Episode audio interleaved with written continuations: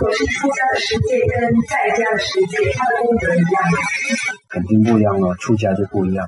很简单啊，你剃剃头也是一种武器哦。像以前我母亲出去第一次短期出家的时候，她多么担心人家看她的头光光，所以她有备而来的，她有备而来带着假发，然后她她一出道场，然后诶。每个看起来不一样。明天他他出道场，那个裙子穿起来，哇，多么的光鲜！然后那个他头家伙突然就跑出头发来的，这么快。后来他真的是到了经过一次两次的时候，他真的拿出勇气了。我跟他讲，你这个还哪里有出家的心？后来他真的拿出出家的心。现在光着头也，所以那个心情就已经，你可以看到那个心已经一个很大的成长，从一个还带着还烧，还觉得这个是羞耻的那个心，转成很坦然然，没有什么大不了，光头就光头嘛。这个就是一个很大的成长，所以其实是一种放下，是一种放下，值得敬佩，值得恭敬。啊，无论如何呢，总之出家呢，他因为因为出家，他就终身都在修行，所以我们应该好好的支持学界学界，不应该对他们不恭敬，应该。所以其实今天很多连女众都不支持女众，我是觉得有些时候不挺好。我们应该在机会上来讲呢，平等的施礼，只是在姻缘来讲呢，因为可能女性在不可能他们来引导比丘众了。从姻缘来讲，从种种来讲，这样子来，所以毕竟是女比丘啊、僧团啊领导了。可是女众呢，我们应该护持了，给他们好好的一个机会。而且你看，如果没有没有十戒的这个制度，这个是三大开始的，所以我们要尊重这个三大的决决定，给他们一个机会。所以。如果没有给没有给他们姻缘的话，你重要要出要修行，只有赚多多钱哦，赚多多钱才来修行，这个不对。这种出家制度是是一种 system，让人家能够护持供养。那供养的人种下那个种子，有一天他等到他决定要走修行的路的时候，又有别人来供养他护持他，就变成有一个 system，让人家能够肯定 usly 走向修行，然后也给很多人一直有机会做这个护持的供养。出家的制度是我们应该保持的，它不是佛陀开创。是没有佛佛还没出世以前，印度就已经有修行人制度，所以这个修行人制度应该保持，这很珍贵。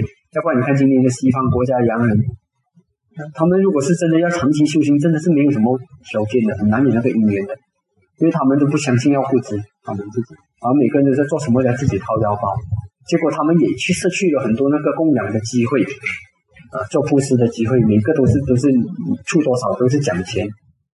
就没有一种无私的奉献的那种心，然后我们出家制度应该保持。那么，不管受几戒、八戒、终身八戒，我们也要恭敬他。啊，那种穿粉红色的很多这种终身八戒，要恭敬他，所以要护持。啊，你重要护持，不好给他们在那边饿肚子，没有供养的不好。哦，然后有些时候不好，要要关心到你众的存在。啊，那些八戒也好，九戒也好，十戒也好。啊，护持他，其实你带着一个无私心去护持他的时候呢，无我的功德最大的、最殊胜的。我们在那个那个南传菩萨道里面也有特别的解释，而那个波罗蜜的污染有三种，把翻译讲，就是离体、贪哈、玛那。离体是错见，那我见那些，那错见，然后贪哈贪爱，啊玛那我爱。当你这个其实基本简单讲就是是那个都是我们的私心搞出来的东西。可是细分啊，这三种啊，我们研究下去细分。所以在这样的情形下，当我们太过功德主义的时候，我们是可能有一个很好的接受者，可是我们很少是一个很好的布施者。太过功德主义，太过功德主义的时候，那个我很私心，人家做什么东西是我要得到，而不是我要付出。所以，其实布施的真正的力量来自是我无无私的奉献，无私的付出，我不要贪图什么东西。当你这样子的时候呢，你的那个你圆满了一个施者的的美德。可是我们太在乎，是我们是在佛法里面有说明，受者如果是戒行比较高，定比较高，会比较高，是因为受者的关系决定了你的布施的功德力量极大。可是不完全只是受者而已。不只是受者决定你的布施的功德，施舍的心也影响到你布施。所以，如果那个施舍的心太计较功德，做一样东西啊，这个功德寡不多 啊？计啊，你看干多啊？你看多少？但是一直计较计较的时候啊，然后看谁啊要跟人家抢，你一你就发现到那个太一直在竞争的时候呢，或者是太比较，时时刻刻都在计较那个功德的时候呢，你可能真的给你找到对了啦，每一次都给你抓到那个受者，而且你一定是把别人挤开，自己先抢先。你你可以受者上圆满的，施者上施者的圆满上面太差了，私心太多了，结果那个功德还是退步的，还是差的。可是如果你在这方面带这个无私的心，你去做，那么你不管受者你有没有得到你要的受者，施者你肯定圆满了。你圆满了一个施者的圆满的美德，施者的心，施者的真心的爱心，对别人的爱心。那你带这个爱心，你去给，肯定很殊胜，带着一种关怀啊。比如说有一个地方我去到啊，他们请我们去受供养，请我去受供养。那么去的时候蛮迟的啊，十一点四十分了。然后那个地方用餐是真的是要，真的是要十二点出就要，十二点就不可以再用了。他还才他已经迟来载我了，我就饿了，因为我是一天吃一餐，我八点多就吃完了的。那天等到那那个时间，他知道我吃一餐，可是他们迟来了，肯定有什么因素吧。然后他们还要还要我给他们说五戒，还说我还要还有什么？我说用餐先吧，因为我知道，如果我吃的不安心，或者是吃时间一到了我就停，也没有吃饱，那他们的功德也不会圆满。就基于如此，其实我可以不吃，我有断食的经验，我可以断食七天。所以，可是我那个时候觉得没关系。如果我吃的好，吃的愉快，他们的功德也很好。所以我说没关系。等一下我们吃完，然后我们再给你收戒啊。现在我们可以就开始布施了。啊，他们的情不能了，他们不是不行了，有点不舒服了。后来听法的那个看着我这样，那心里一直都处在不平衡，因为他他们他们太在意功德，他们就相信我受了五戒，然后做布施，哇，功德一定比较大。可是当他这样子计较了功德大小的时候呢，他忘了一个布施的爱心。你对那个受者，你要有一种真心的关怀，不要把它当成是只是一个呃那个股票的那个嗯那个上下，然后我投资这个嗯买对了就是这个，现在我就是要买它，我买这个出家人这样子，不是这样子的心，一个真心的关怀，我希望他能够吃的安康，能够好好的修行，不要给他太累，来给他吃的健康。他们不是的，他们觉得这样功德大，这样功德大，这样功德大，而忘了一个东西，爱心。结果真的，我虽然是收了那个供养，结果是什么呢？下一回我到了那个城市的时候，我不敢用他们，我觉得吃他们那一餐太苦了。那个拿着那个钵去到去到穷人的地方，我吃吃了多么的自在。啊，穷人给给的时候呢，他没有那个我慢心，没有所谓的啊，我给他们知道，他们知道，他们不敢请出家人，在那个地方请出家人都是家里要有相当大的空间才可以请出家人来。那他们的家这样窄。有出家人来他的门口花园，他们多么的感激哇！冲出来多么的给给他多么的恭敬，所以而且他也知道我们不是贪图的。如果我贪图吃的好的话，我会来你你们穷人的地方化缘。所以他们给的很恭敬，我也吃的很安心。可是从此我就再也不敢联络这些这个心这一群的信众，他们太富裕了，太富裕了啊！可是就是因为他太计较他的功德。他他你来你要顺他的时间，不是他顺你的时间，不是他没有想到你是吃一餐的，他没有想到这一点，他不管，他只要他的功德，他的方便。所以当他失去爱心的时候，作为一个师者，他已经不圆满了。可是他他为他要找我们呢，因为他知道你是丛林和尚，哇，他们把我传到满天下，哇，他是住山洞的。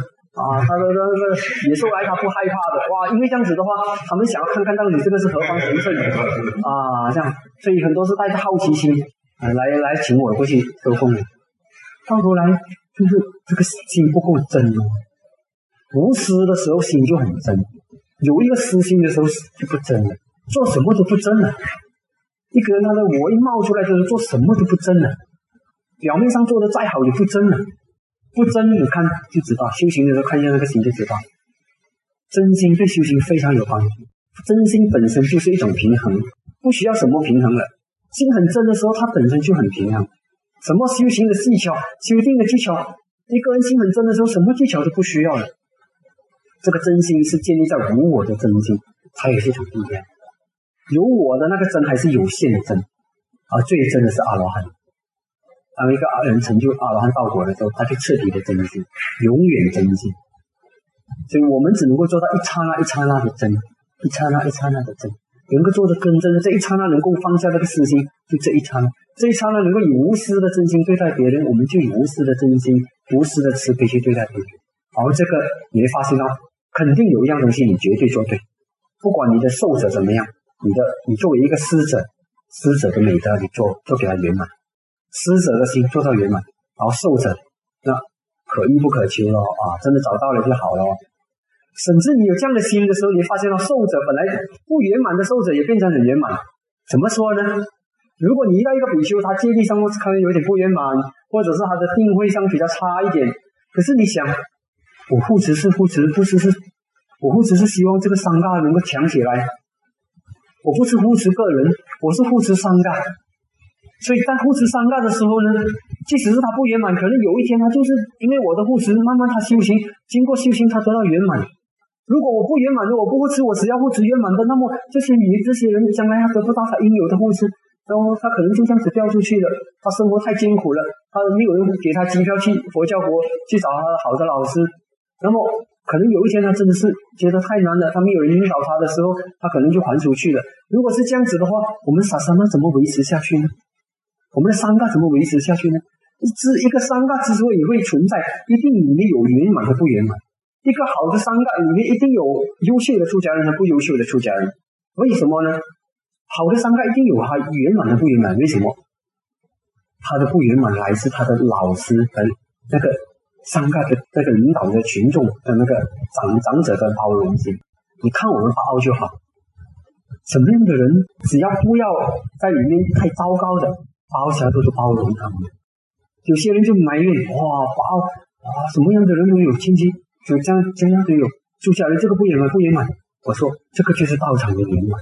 一个圆满的道场具有包容性，只有那个因缘制造那个条件，让种种的人都能够走进来，种种人的人都可以，都可以有机会得到生机成长的机会。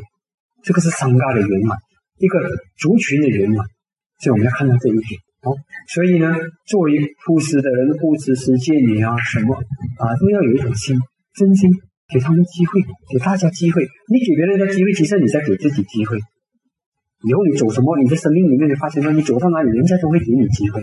所以我们要护持，这样护持，即使是别人，只要当然太糟糕的就不行了，哦。啊，比如说，如果人家真的是在巴沙马拉里面托钵的那个，然后给给佛牌，然后讨钱的那些，你不好护持。你护持的话呢，真的是破坏商家了。哦，我们我们要保护商家，我们不要护持那个错误的。可是那个犯一点小小的过失，你要给他机会改过。只要他的老师还要包容他，你包容他；他的老师要包容他，就是表示在那个更高的智慧里面呢，他还应该被包容，那你就应该包容他。如果那个在法和戒律里面已经包容不了的，他已经犯了断头戒的那些，连佛陀都说，这一生这一辈子你要给他，未来做每一个众生在无限的未来来说都有希望的，只是有一些人这一辈子你必须他再也不能出家了，那个另外再讲啊。如果是他已经犯了大戒，你还你还当着他是出家人要护持的话，你实在是害了三大。可是小小的过失啊什么的，哦，所以我们。如果要佛法兴盛，要正法久住，那我们不只是我们的团体里面，我们的佛教的出家众群众里面，不能只有男众，一定要有女众。所以现在我们没有这个比丘尼众，在我们南传里面，那么我们要护持十天里的这个同学，一定要用心去护持，好好去护持。当然，有些时候我知道女众里面，因为可能给大家的信心比如说，比较弱，因为。有些时候，即使他们出了家，可是还有那种情绪、女性的情绪、情感上的问题等等。可是不要因此而瞧不起他们，给他们机会成长，好好的护持他们。那么，只要你给他们机会，其实很多女性只要在好好的调教之下呢，那么最终他们都会正正的法。哦，这个是很重要，女性占这个世界的一半，所以我们要我们要给要有一个机会给他们呃连续修行下去。